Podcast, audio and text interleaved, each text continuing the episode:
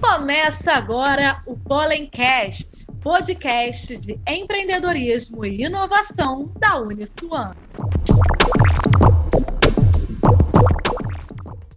Fala galera, está no ar o Pollencast, o seu podcast de inovação e empreendedorismo do Pollen, o polo de inovação da Uniswan. sou Diego Braga e hoje está comigo o professor André Guedes, coordenador dos cursos de TI.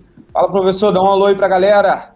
Olá pessoal, tudo bem? Como vão? Espero que todos estejam bem. Ah, maravilha. E hoje está conosco também Liliana Miranda, gerente de Facilities da Uniswan. Fala Liliana. Oi pessoal, muito feliz de estar aqui com vocês participando desse podcast aí com o pessoal entendido do assunto aí.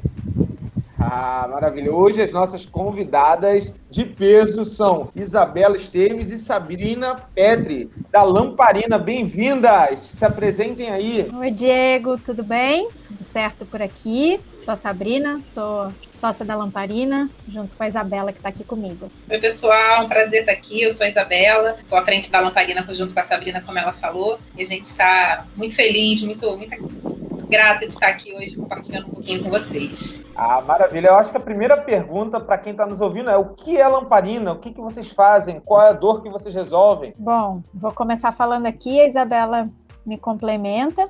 A Lamparina é uma consultoria de comunicação e sustentabilidade.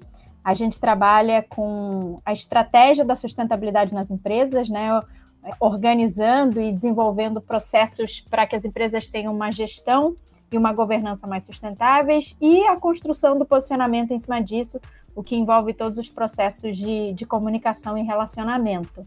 Exatamente. De uma forma resumida, só para resumir um pouco do que a Sabrina falou, a gente contribui para que empresas tenham o seu posicionamento em sustentabilidade efetivo. Então, o que as empresas e marcas precisam fazer para ser reconhecida pelos seus públicos como uma empresa sustentável? Elas já têm processos estabelecidos, a gente vai fazer todo esse diagnóstico para ver o que, que elas têm, como, como, como, são, como é a sua estrutura e a partir daí traçar um plano tanto de ação para que elas tenham, revisem seus processos e projetos e depois de comunicação para que esses valores sejam comunicados para os seus públicos. Nossa, que bacana. Eu vou fazer uma pergunta assim também para nivelar o pessoal que está nos ouvindo. A gente fala, a gente ouve muito sobre sustentabilidade, a palavra inclusive que está na moda. Mas o que, vocês acreditam que significa realmente sustentabilidade numa empresa e qual é a importância dela?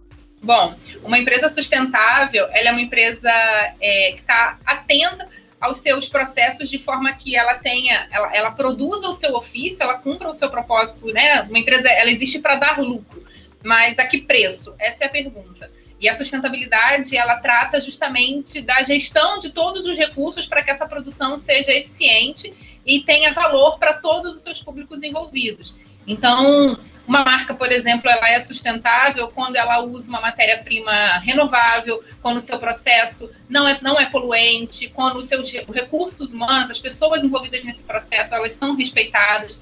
E é por isso que muitas vezes os produtos sustentáveis tendem a ser mais caros, né? E a Sabrina faz um questionamento muito bom na fala dela, em outras falas que ela já teve, que é a gente diferenciar preço de valor. Né? Produtos que tenham valores mais altos, eles têm um porquê. E a sustentabilidade é isso. Esse, o termo da moda, a gente bate muito na. A gente vê muita gente falando que sustentabilidade é sobre o pilar ambiental, né? Sobre ser empresas verdes e tudo mais. E não é só isso. A gente precisa olhar para todos os recursos envolvidos em uma produção, sejam recursos humanos, financeiros, técnicos. Né, é, a, a sustentabilidade ela tem um tripé, né? Que são os, é o social, o ambiental e o econômico. É o equilíbrio desse tripé que faz com que uma empresa ou uma organização seja reconhecida como sustentável, né? É o que a Isabela falou. Você produz a que custo? Você presta o seu serviço a que custo? Né? E a, a sustentabilidade, cada vez mais, ela está deixando de ser encarada como um gasto, que até então era visto, e passou a ser considerada um investimento.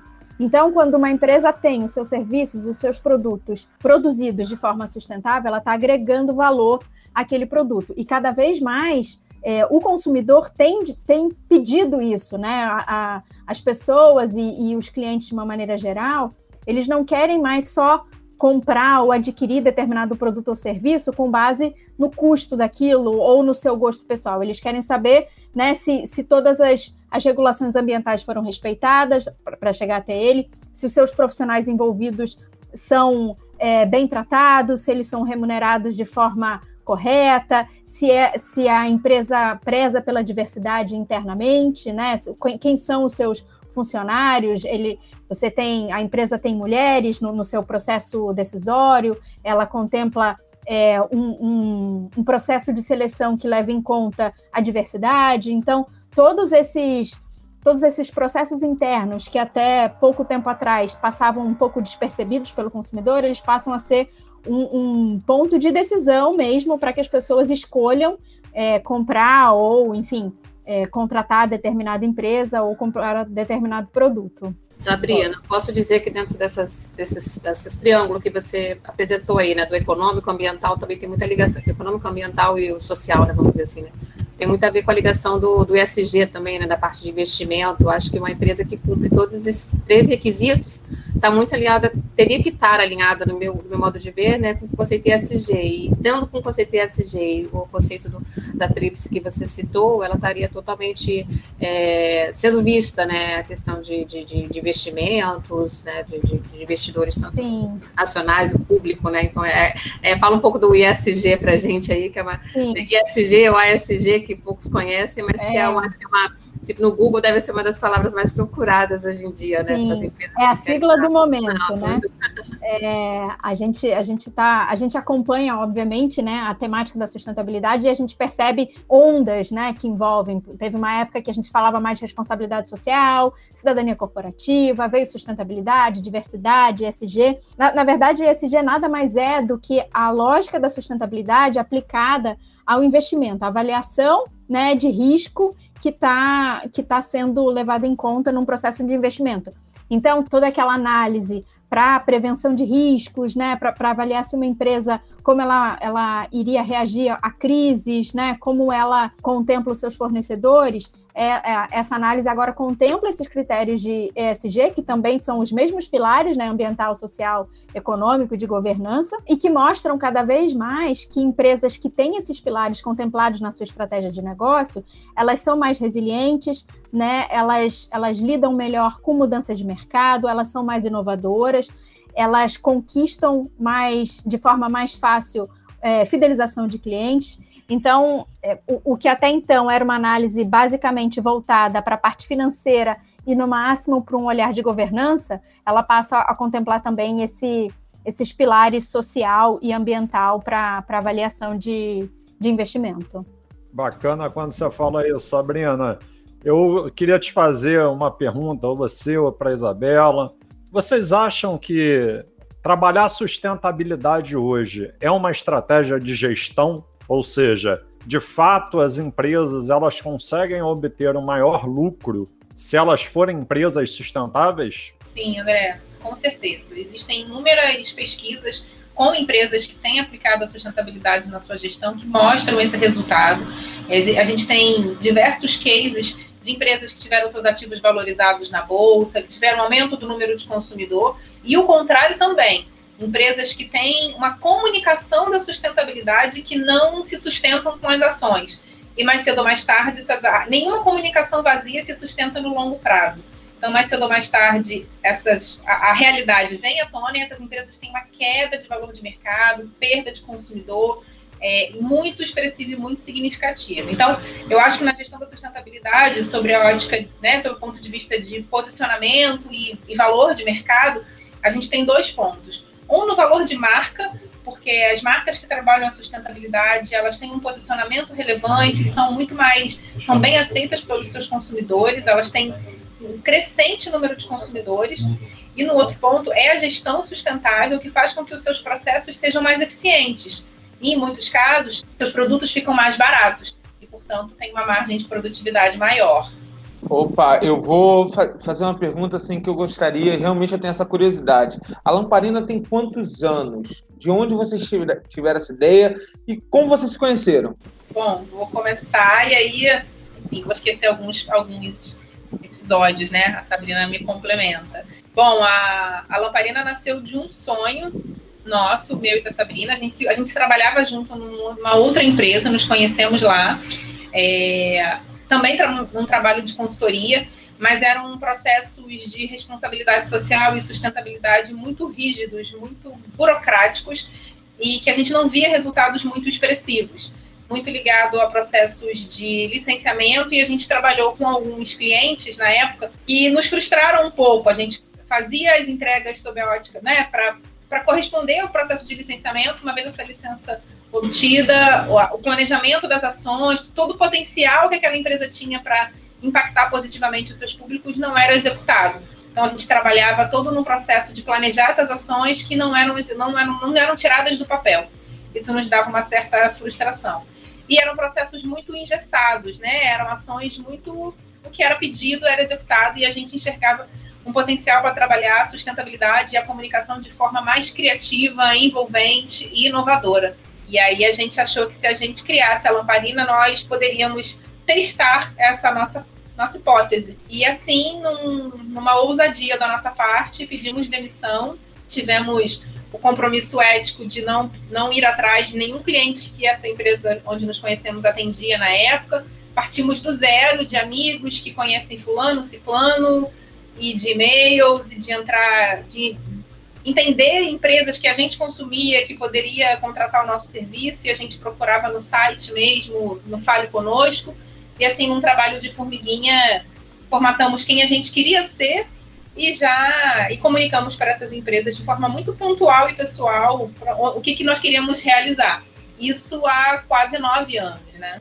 É, foi em, oficialmente né, em novembro de 2012. Então, eu não tinha nenhum sonho empreendedor até então.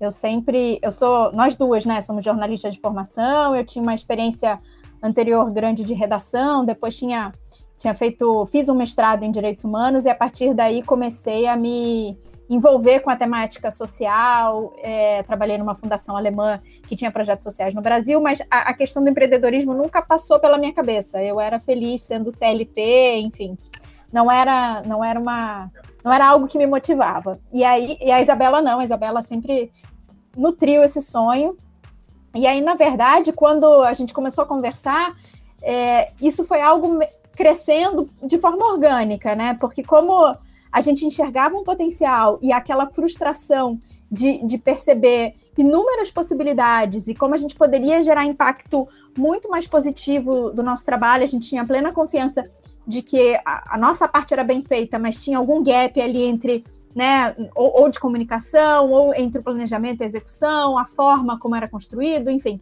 E a gente ficava com essa angústia, e por conta disso veio essa vontade de abrir, de fazer uma coisa nossa, é, que não é fácil, né? O primeiro ano, obviamente, foi difícil. Eu ainda tive neném nesse meio tempo, assim, assim que a gente pediu demissão, eu descobri que estava grávida. Então foi um processo um pouco, né, confuso, digamos assim mas eu acho que uma coisa que sempre nos fez ir adiante era uma, era uma certeza de que a gente tinha é, um bom trabalho para oferecer, né? uma confiança no que, a gente, no que a gente acreditava. Então, isso nos deu a força de seguir, passar o primeiro ano, que é sempre muito difícil, e a partir dali a gente foi crescendo. Lógico que a gente teve altos e baixos, a gente segue tendo altos e baixos, no momento a gente está numa curva ascendente porque a temática da sustentabilidade está muito aquecida, né? A pandemia fez isso, eu acho que é o lado bom da pandemia, mas a gente sabe que os baixos fazem parte do, do processo de empreendedorismo, mas é, eu acho que o que nos motiva é, é, saber, é confiar de que o nosso trabalho é importante e é necessário, então a gente não, não esmorece.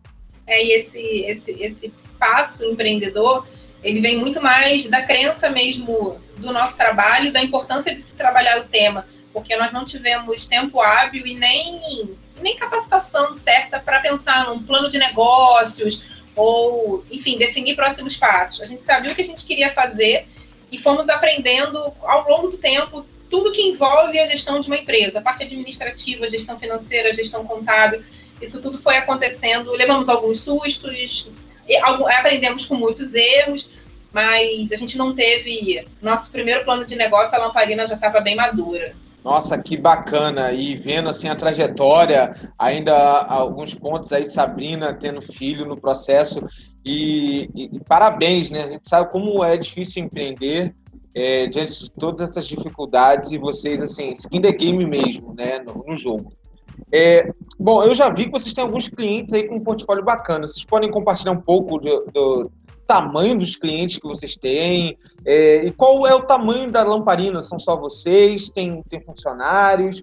Como é esse portfólio da, da, da, empresa? Vocês não se consideram startup, né? É uma consultoria, não, é isso? É uma consultoria. É, é uma consultoria. É, a gente tem grandes clientes. Na verdade, a gente só tem grandes clientes. É até um problema, porque às vezes a gente. Nossa, que é, problema! Gente... Isso é um ótimo problema. Exato, mas é que muitas vezes a gente trabalha, a gente faz muita prospecção ativa, né? Eu e Isabela, é, a gente prospecta muito e a gente aprendeu que isso é algo fundamental. Né? Teve um momento que a gente estava com mais clientes do que a gente achava do que a nossa capacidade de entrega uns anos atrás, e a gente parou de prospectar e a gente percebeu como isso foi um erro, né? Na época a gente deveria ter focado em aumentar a equipe para dar conta e a gente parou de prospectar e a gente percebeu que isso nunca pode acontecer. Isso foi uma lição que a gente aprendeu e aplicou inclusive na pandemia quando todo mundo estava se recolhendo. E aí, por que, que eu digo que às vezes é difícil? Porque muitas vezes a gente prospecta clientes menores, né, pequenos e médios, e eles falam: não, não acho que vocês não são para gente, tudo. A gente está até desenvolvendo um modelo de negócio justamente voltado para esse público menor.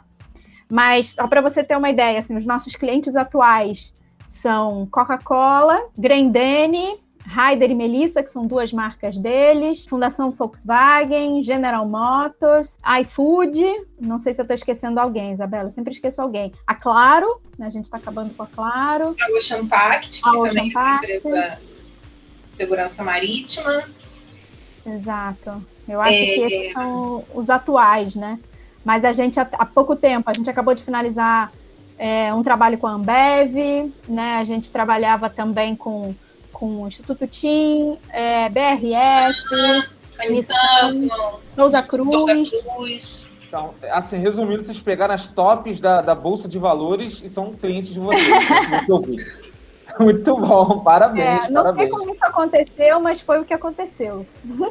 É, mas fazendo um paralelo, Diego, até com a pergunta que o André é, tinha feito, isso tem muita sinergia, né? Porque as, as empresas mais bem colocadas, com maiores, valor, maiores valores em bolsas, tanto no Brasil quanto no mundo afora, são as empresas que têm a sustentabilidade no seu processo de gestão. Então, é, essa sua observação reflete isso. Deixa eu falar com a Sabrina aqui, a Sabrina, a Isabela, do seu, na sua conversa inicial de como surgiu a lamparina, o propósito, a inquietude de vocês. Né? Não sei se é, que também é um termo muito conhecido na questão do, do greenwash, né? Não sei se na época que vocês, na, da empresa que vocês trabalhavam, tinha muito disso, né? É, tinha muita coisa, a, o relatório era muito bonito, mas não conseguia aplicar na prática. Aí eu falo que não necessariamente a empresa faz, é, o, se propôs a fazer no relatório e não, às vezes deixa de fazer realmente a ponto de, de recurso, né? Que a gente sabe que para uma empresa ser sustentável há várias vertentes que devem ser seguidas e o custo é muito alto. Eu não sei se se de repente na época da, da, da, saída da lamparina foi uma coisa assim de, de ah, tá lá no papel, mas eu não consigo executar. Então daí que vem frustração e, e mostrar para as empresas o caminho certo com a lamparina, né? Que é mais fácil do que se pensa. Né? Sim, sim. Também, Liliana, também. É, o greenwashing ele é uma realidade de muito tempo e ainda, infelizmente, é, é bem praticado. Acho que um pouco menos, porque cada vez mais os consumidores têm acesso a conteúdos, né? A gente, eu vi recentemente, por exemplo, algumas empresas listadas em determinado índice, até isso, a gente tem, ou, tem inúmeros índices de sustentabilidade com avaliação questionável, e essa compreensão, o consumidor está cada vez mais crítico, então eu acho que tem também né, uma elevação dessa régua, mas ainda assim a prática do greenwashing ela vem desde essa época.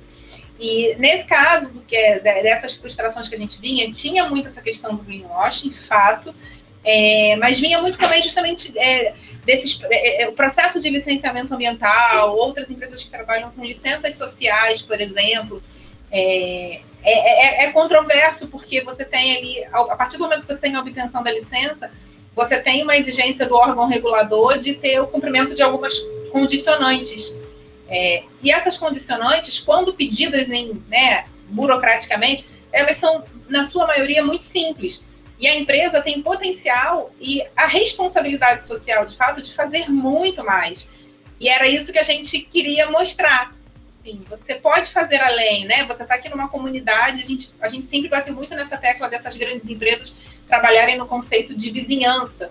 O capitalismo consciente, o Instituto Capitalismo Consciente, inclusive, tem muito material sobre isso, fala justamente da gente pensar um capitalismo humanizado, onde as pessoas fazem parte desse processo. E era isso, era essa tradução que a gente queria trazer, mas a gente era engessado. Eu, ontem, em alguma reunião que a gente estava, eu falei isso, desde sempre nós somos, eu, eu nos intitulo como, a gente já se falou várias vezes que somos as últimas românticas. As pessoas falam, ah, vocês acreditam mesmo nisso? Sim, a gente acredita mesmo nisso, né? E, e, e não acho que é uma conversinha. Então era isso, as empresas é tanto é, tanto é verdade que muitas dessas empresas hoje têm, a gente conseguiu imprimir esse olhar, né? A gente fez um trabalho enorme com a Nissan, que tem uma fábrica em Resende. Gente, vamos, vamos olhar para além da sua estrutura aqui dentro do muro, você está inserido numa comunidade. E era isso que incomodava a gente, além do greenwashing, entendeu? Era, era poder ampliar o olhar dessas empresas para o todo. Assim, você pode, o seu propósito de obter lucro é, é digno, é merecido, mas a que preço esse lucro vai ser obtido? Vamos, vamos ir mais fundo, vamos fazer uma análise mais profunda. E se você vai lucrar tanto, por que não partilhar essa riqueza também?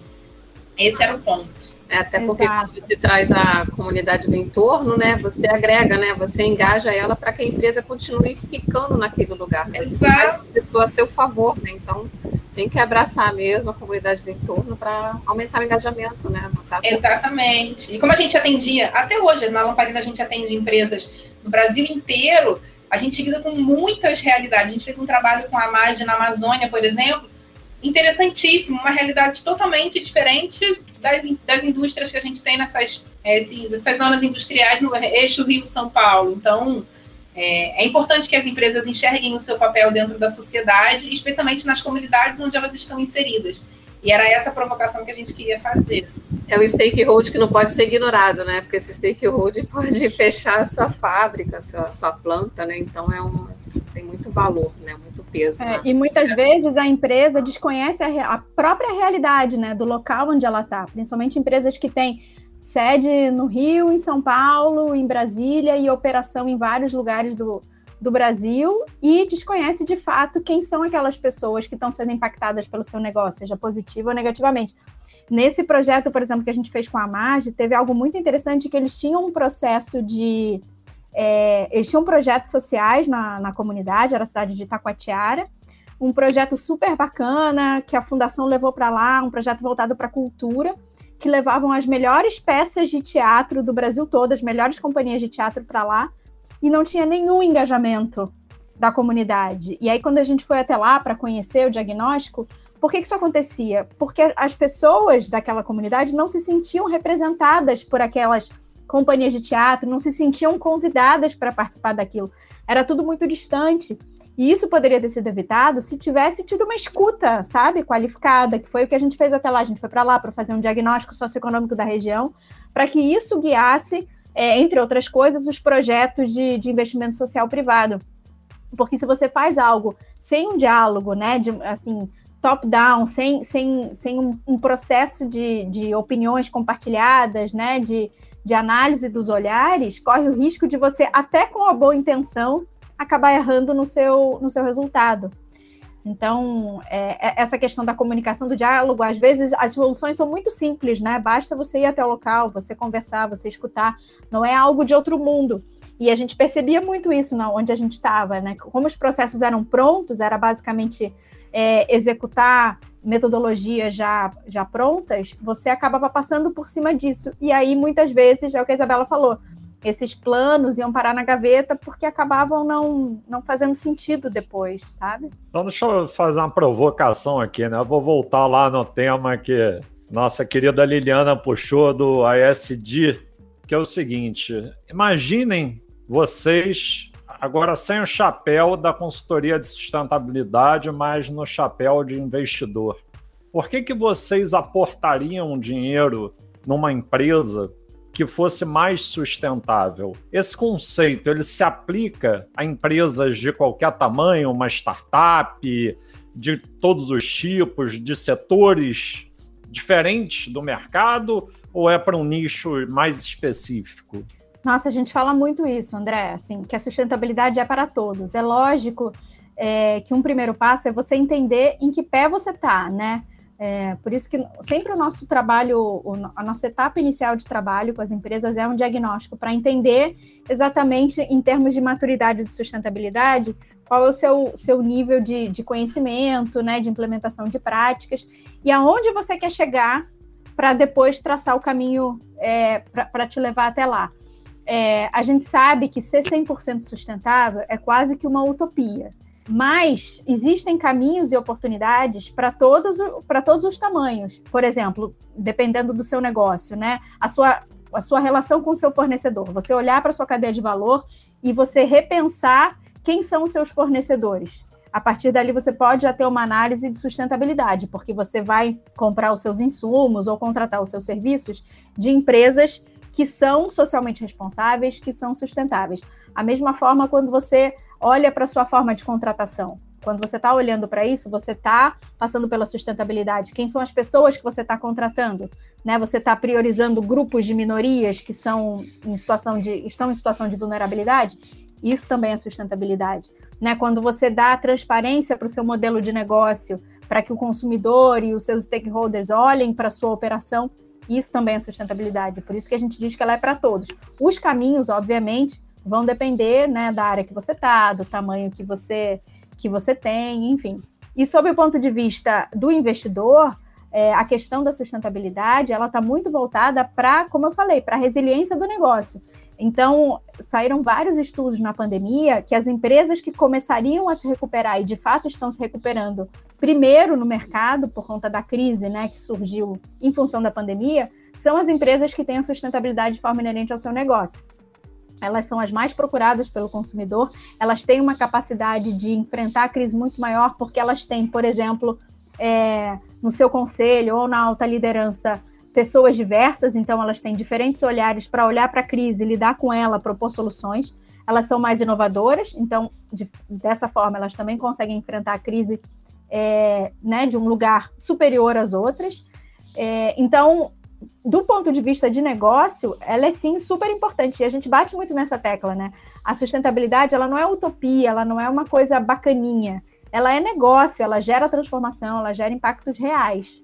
E além do ponto de vista, além dessa questão do investidor, como a Sabrina muito bem colocou, né, são empresas mais resilientes, são empresas é, mais estruturadas, são empresas que têm buscado matéria-prima de fontes seguras e, portanto, duradouras.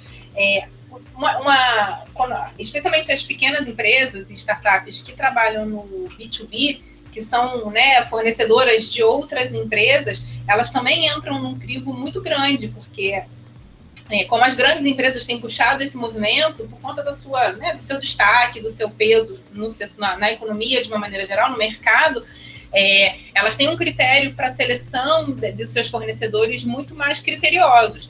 Então, essas empresas que a gente trabalhou, por exemplo, é, no Nordeste, região Norte, Nordeste, até no Sul mesmo, é, são empresas que muitas vezes, a própria Grindene, né, são empresas que tiveram que rever toda a sua cadeia de fornecedor Muitos desses fornecedores não estavam enquadrados aquilo que a empresa exigia como norma de mercado. A Grendene, por exemplo, tem todos os produtos da Grendene são veganos. Então ela tem que fazer todo um rastreamento na sua cadeia que não pode ter nenhum material de origem animal. Muitos fornecedores não tinham, ela teve que capacitar esses fornecedores. Então, é, tem todo um ajuste, é um efeito dominó, né? Tem todo um ajuste de cadeia para ser feito, para além da questão do, do, do investimento. Então, é um outro ponto importante.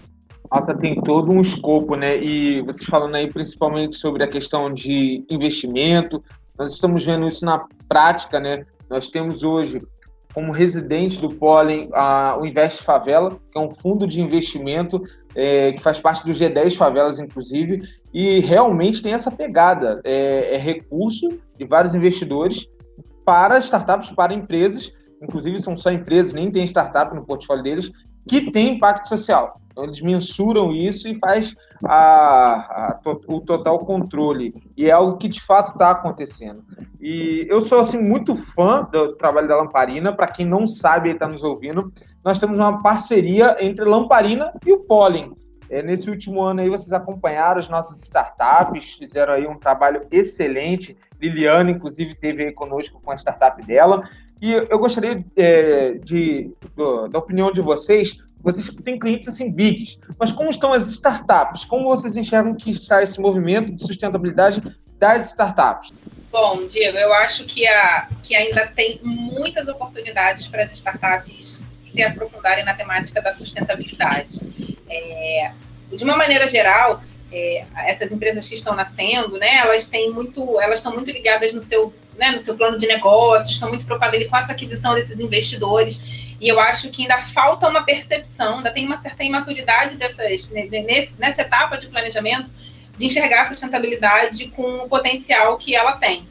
A gente, nessas consultorias e nessas mentorias que a gente tem dado, a gente tem falado muito disso. Assim, existe um, um olhar do investidor e uma entrega de planejamento dessas startups que tem uma distância ainda entre eles, entendeu? E a gente tem justamente alertado para isso. Gente, quais são os valores sustentáveis que vocês têm trabalhado? Quais são as seguranças que vocês têm dado?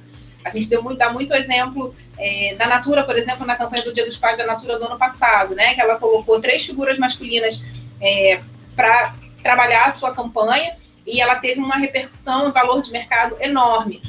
E ali a gente já falou sobre esse case inúmeras vezes, e não é sobre eu ser contra ou a favor, ou, ou a questão né, do Tami Miranda, se é, é um homem, não é um homem. É para além disso. O mercado percebeu que a Natura teve posicionamento para bancar uma campanha dessa e os investidores entenderam. Se ela se ela está podendo falar disso, ela está preparada para qualquer ação de boicote, ela está preparada para questionamentos. Ela é uma empresa sólida, ela merece o meu investimento. Então é um pouco essa visão que a gente está tentando trazer para clientes e nossos serviços de mentoria de startup. Olha, você precisa se estruturar em termos de posicionamento. Existe um investidor interessado nisso. E ainda é um diferencial, porque para as startups ainda tem muitas oportunidades de inovar sobre os, os pilares da sustentabilidade.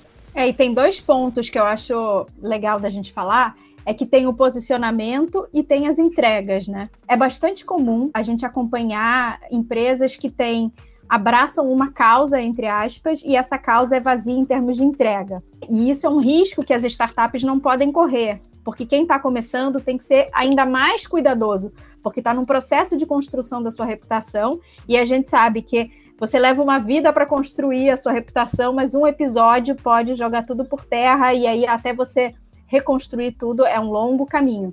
Então, a gente defende muito isso, a gente sabe que tem algumas agências de causa, por exemplo, que conseguem construir para empresas, até empresas grandes, é, campanhas visuais, né, campanhas de comunicação de, é, abraçando determinada causa que são super interessantes, super envolventes, mas quando você vai um pouco mais a fundo para entender o que, que, a empresa de fato faz dentro daquela causa, como que ela leva isso para dentro em termos de estratégia, de entrega, ela é vazia. E outro ponto que eu acho importante, falando de, de startup, é que a, a sustentabilidade ela é algo muito buscado né, para quem tem, para os grandes talentos. Então, os grandes talentos que estão procurando emprego, eles querem sim ter um propósito, né? Querem trabalhar com propósito, querem entender como a empresa está estruturada, voltada para sustentabilidade, voltada para a diversidade, todas as temáticas ESG.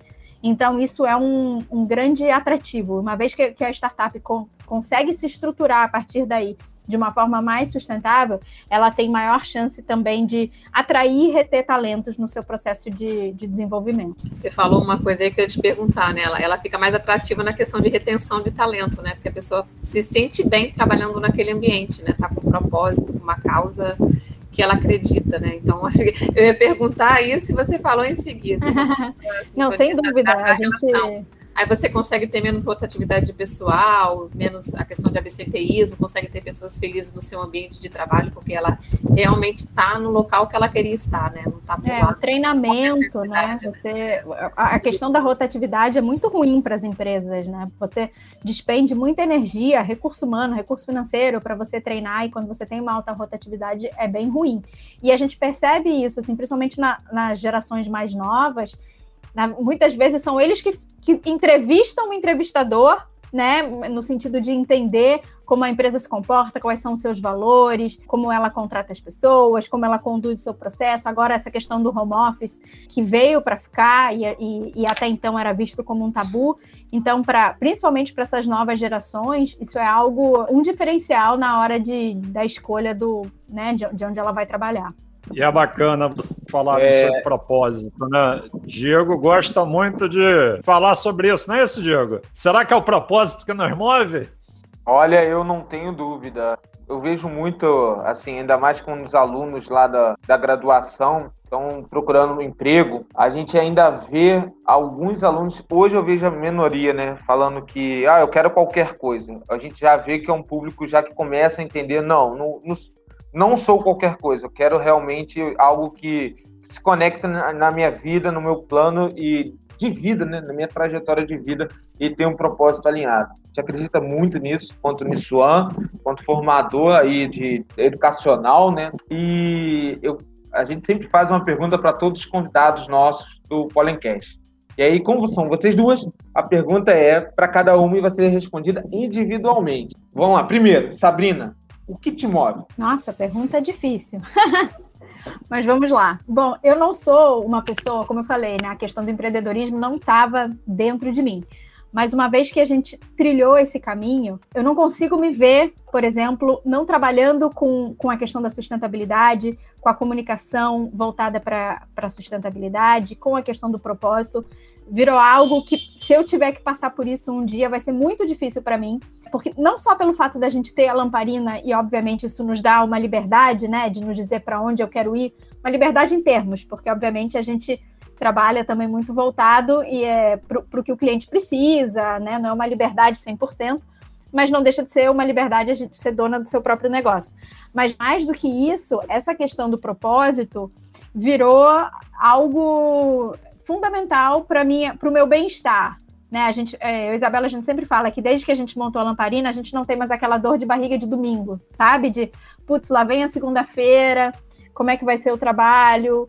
porque ele virou, assim, é, é mais do que a Lamparina é mais do que uma empresa. Ela virou quase, ela, ela é a minha primeira filha e, e o, o que ela me permite de trabalhar, de de fato construir, ajudar na construção da, da transformação social de um país como o nosso, é algo que me dá muito orgulho. Então, eu acho que ela é hoje em dia o grande motor da minha vida e não consigo me imaginar seguindo de outra forma.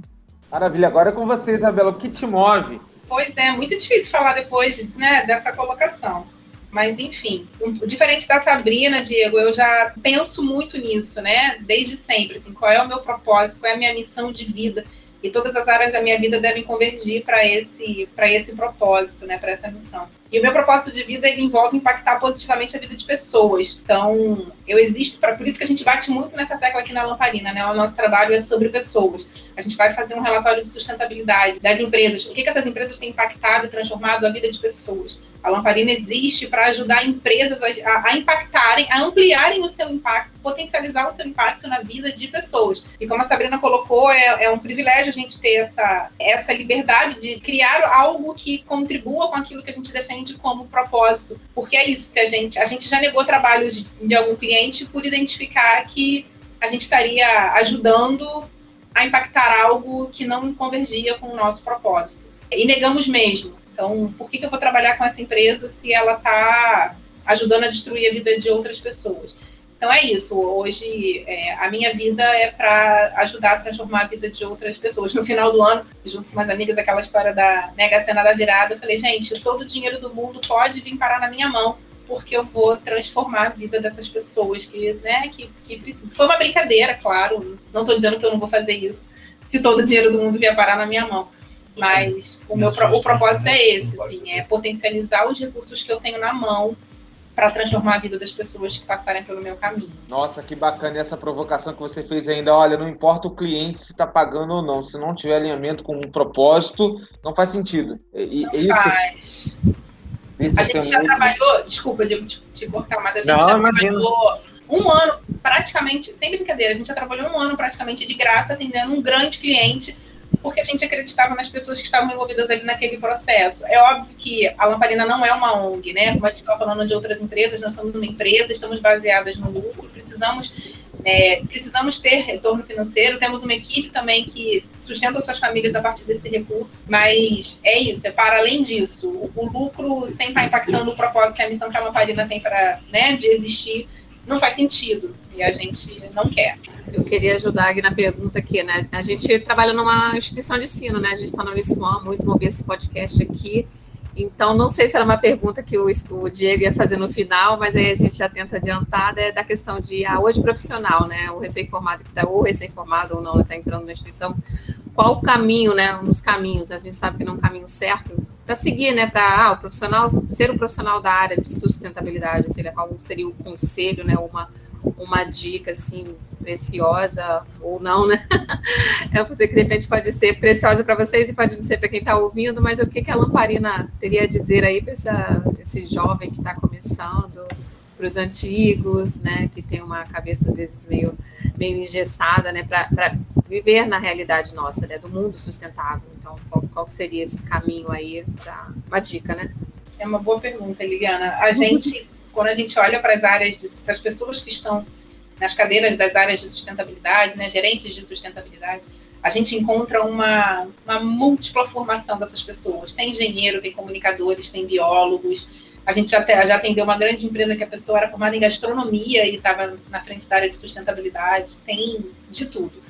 É, então, e, e, a sustentabilidade, na sua essência, como ela trabalha com três pilares, né, o econômico, ambiental e social de forma complementar, e a proposta é que ela seja transversal a todos, todas as áreas de uma empresa precisam ter é, tem potencial para trabalhar indicadores de sustentabilidade, podem ser sustentáveis. Então, a gente está falando aí de uma, de uma formação múltipla. A gente tem cursos, palestras, inclusive com própria parceria com a Uniswan, a gente tem um curso de, né, de, de formação de profissionais de comunicação para a área de sustentabilidade. Todas essas formações são super bem-vindas. Mas o meu conselho é para que esse profissional tenha uma visão holística, né, e integrada de todos esses processos.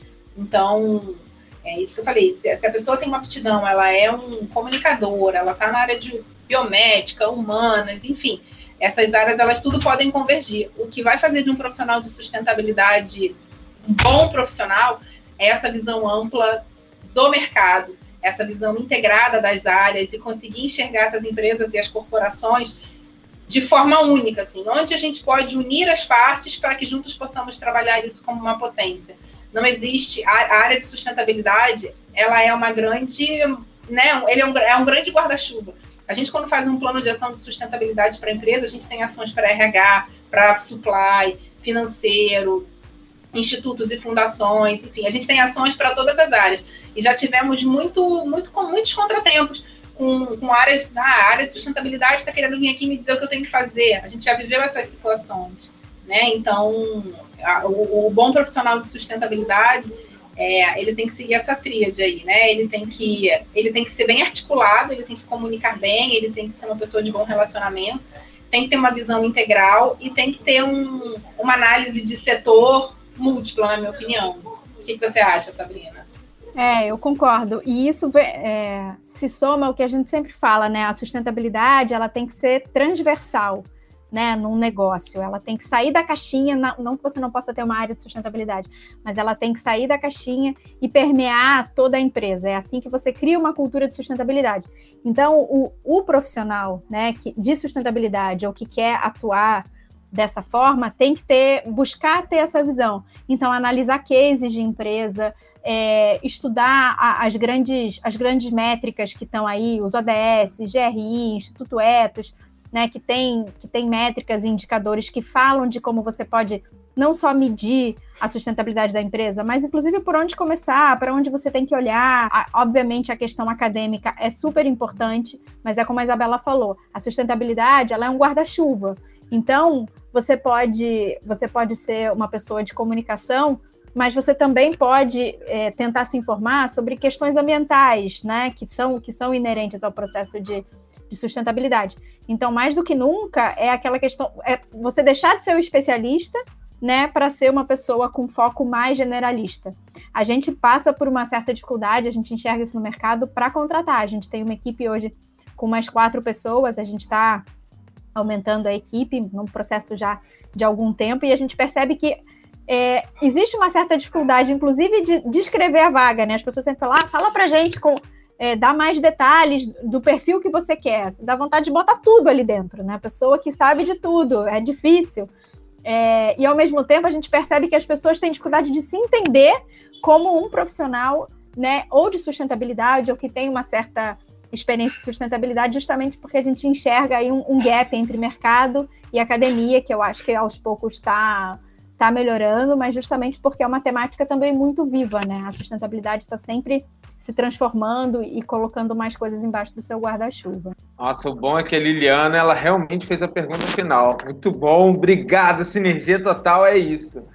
É, pegando como dever de casa, né? Eu, o Diego anunciou no início aí como gerente de facilities, mas antes de facilities eu sempre trabalhei como gerente de SMS, né? Então, segurança, meio ambiente, saúde ocupacional, está sempre no sangue, né? Para agregar valor, que você falou, a questão da holística, enxergar o todo, né? Então, a questão da facilities dentro da própria Uniswan só veio agregar como, como permear entre os setores. Então, aí, junto com o pessoal do Polo da Inovação, né? Então, tem muita sinergia entre os setores que tem que haver, né? Ah, maravilha. E só sinalizando sobre essa questão, especialmente a gente está aqui, né, no pólen e tudo mais, não existe sustentabilidade sem inovação. Né? Então, esse, esse, profissional que está almejando uma vaga na área de sustentabilidade, ele tem que ter um olhar para frente, ele tem que estar atento a processos inovadores. Não se faz sustentabilidade sem inovar. E aberto, né? Aberto sempre tem que inovar em processos, produtos, enfim, materiais, tem que ter uma visão atual, como a Sabrina falou, aberta para o novo, senão não vai. Eu falo também com a minha equipe a questão de acreditar, né? Acreditar no seu potencial, né? Então a gente ter para provar que você é capaz, né? Então é, é mais por aí também, da questão da inovação. Às vezes a pessoa acha que não é capaz de inovar e quando vê, está lá inovando e não sabia que está inovando, né? Então acho que o pólen está aí para ajudar, porque mostrar que as pessoas que é, que é possível, né? É possível inovar, é possível fazer acontecer, é possível ser sustentável. Com certeza. E além de ser possível, a, a nossa rede, esses parceiros nossos que são fantásticos, e está aí a Lamparina para comprovar isso, é possível, tá? É possível. Então você que está nos ouvindo, vai agora lá no Instagram da Lamparina, já segue, tem todo dia lá conteúdo de primeira. É, qual é o arroba de vocês? Fala aí pro pessoal que está nos ouvindo, a gente vai estar tá na descrição também, tá? Mas fala aí pro pessoal. É o arroba Lamparina Sustentabilidade. Ah, muito bom, bacana. André, quer falar aí uh, suas palavras finais? Primeiro, só dar os parabéns à Isabela e à Sabrina por esse trabalho magnífico que vocês vêm fazendo. Eu acompanhei ao longo do último ano o trabalho do acompanhamento das startups, né? Olha só que coisa, acompanhar o acompanhamento. Mas é, parece uma cacofonia, mas é interessante a gente é falar isso. Né? É, porque isso, na verdade, é o propósito que nos move, né? E vocês vêm ajudando a gente nesse processo. É só uma palavra aqui de gratidão e dizer que estamos juntos. Muito bom, Liliana. Deixa suas considerações. Ah, eu só queria agradecer né, a participação desse podcast aqui. Eu acho que tem muito a ver com a minha realidade, com o meu segmento, com vocês, nessa sinergia. A Lamparina também eu sigo desde a primeira mentoria lá da startup. De, sou super fã do trabalho de vocês. Eu acho que tem muito a ver com, a, com tudo que a gente acredita, né? Então é uma honra estar aqui com essa com vocês. Assim, agradeço o Diego, o André, a Sabrina, a Isabela por esse bate-papo incrível. E aí eu vou pedir para Sabrina e Isabela deixarem as considerações finais para a galera que está nos ouvindo. Obrigada, Diego. Bom, também só quero agradecer. A gente gosta muito de, de trabalhar o que a gente chama de fomento ao conhecimento, né? A gente sabe que conhecimento é algo precioso, não é só informação, é o conhecimento mesmo e a gente acredita que ele está na base de, de qualquer processo evolutivo de transformação. Então, tudo que a gente puder contribuir para isso, para uma, uma construção de, de, um, de um processo educacional, de informação, de conhecimento, a gente está disponível e, e super afim de fazer. Bom, Diego, quero agradecer também, Liliana, André, pela troca, pelo bate-papo. É, a gente adora esse, essa troca, esse compartilhamento de ideias, como a Sabrina falou, a, a, a, o fomento, a multiplicação do conhecimento está no nosso DNA. E além disso, a gente, a gente gosta muito de compartilhar, a gente compartilha com muito carinho é, essa nossa trajetória, essa nossa jornada, não por uma questão de vaidade, mas porque a gente existe, a gente já esbarrou com muitas pessoas que têm esse sonho de empreender ou tem um sonho dentro do seu coração e tem medo de, né, de dar vazão a isso. e a gente gosta de, de estimular esse sentido. Nós somos empreendedoras não do ponto de vista profissional, mas somos empreendedoras na vida. A gente gosta de começar novos projetos, a gente gosta né, de, de pensar novas ideias, de a gente, tá, a gente tem a lamparina hoje, mas a gente tem mil e outras ações acontecendo ao mesmo tempo. E é isso, a nossa, a gente tem. Nós somos, por natureza, pessoas onde colocamos a, onde a gente coloca a mão, a gente quer transformar aquilo ali. E isso é movido por um sonho, né? Então eu espero que esse podcast possa também alimentar o sonho de outras pessoas acreditarem nos seus potenciais, como a Liliana colocou, né? Nos deixar de, de lado um pouquinho os seus medos e, e, investirem naquilo que podem realizar. A lamparina hoje, como a Sabrina falou antes, é, a gente está numa curva de ascensão muito legal, muito bacana de viver, mas esses frutos são colhidos com lágrimas, com dificuldades, com muito perrengue, que vão vir outros também. A gente já está, já estamos dessa vez nos preparando melhor para os próximos perrengues mas acreditando que, que vai dar tudo certo. Que ótimo, que ótimo. E olha, muito obrigado, tá, Sabrina e Isabela, pela presença de vocês. Vocês são feras. Parabéns por todo o trabalho que vocês têm desenvolvido em todo esse ecossistema e pela parceria com a gente nas startups em todos os projetos do Pollen na Uniswan. Obrigado também, Liliana e André, por todo o apoio de sempre e a participação no Pollencast. E eu quero ouvir a opinião de vocês deixa aqui embaixo e compartilha conosco no Instagram do Pollen, arroba pollen.nissuan. Quero agradecer também o time do NHD por todo o apoio no suporte e edição da gravação deste podcast. Até a próxima, pessoal. Tchau, tchau. Você ouviu o Pollencast, podcast de empreendedorismo e inovação da Uniswan.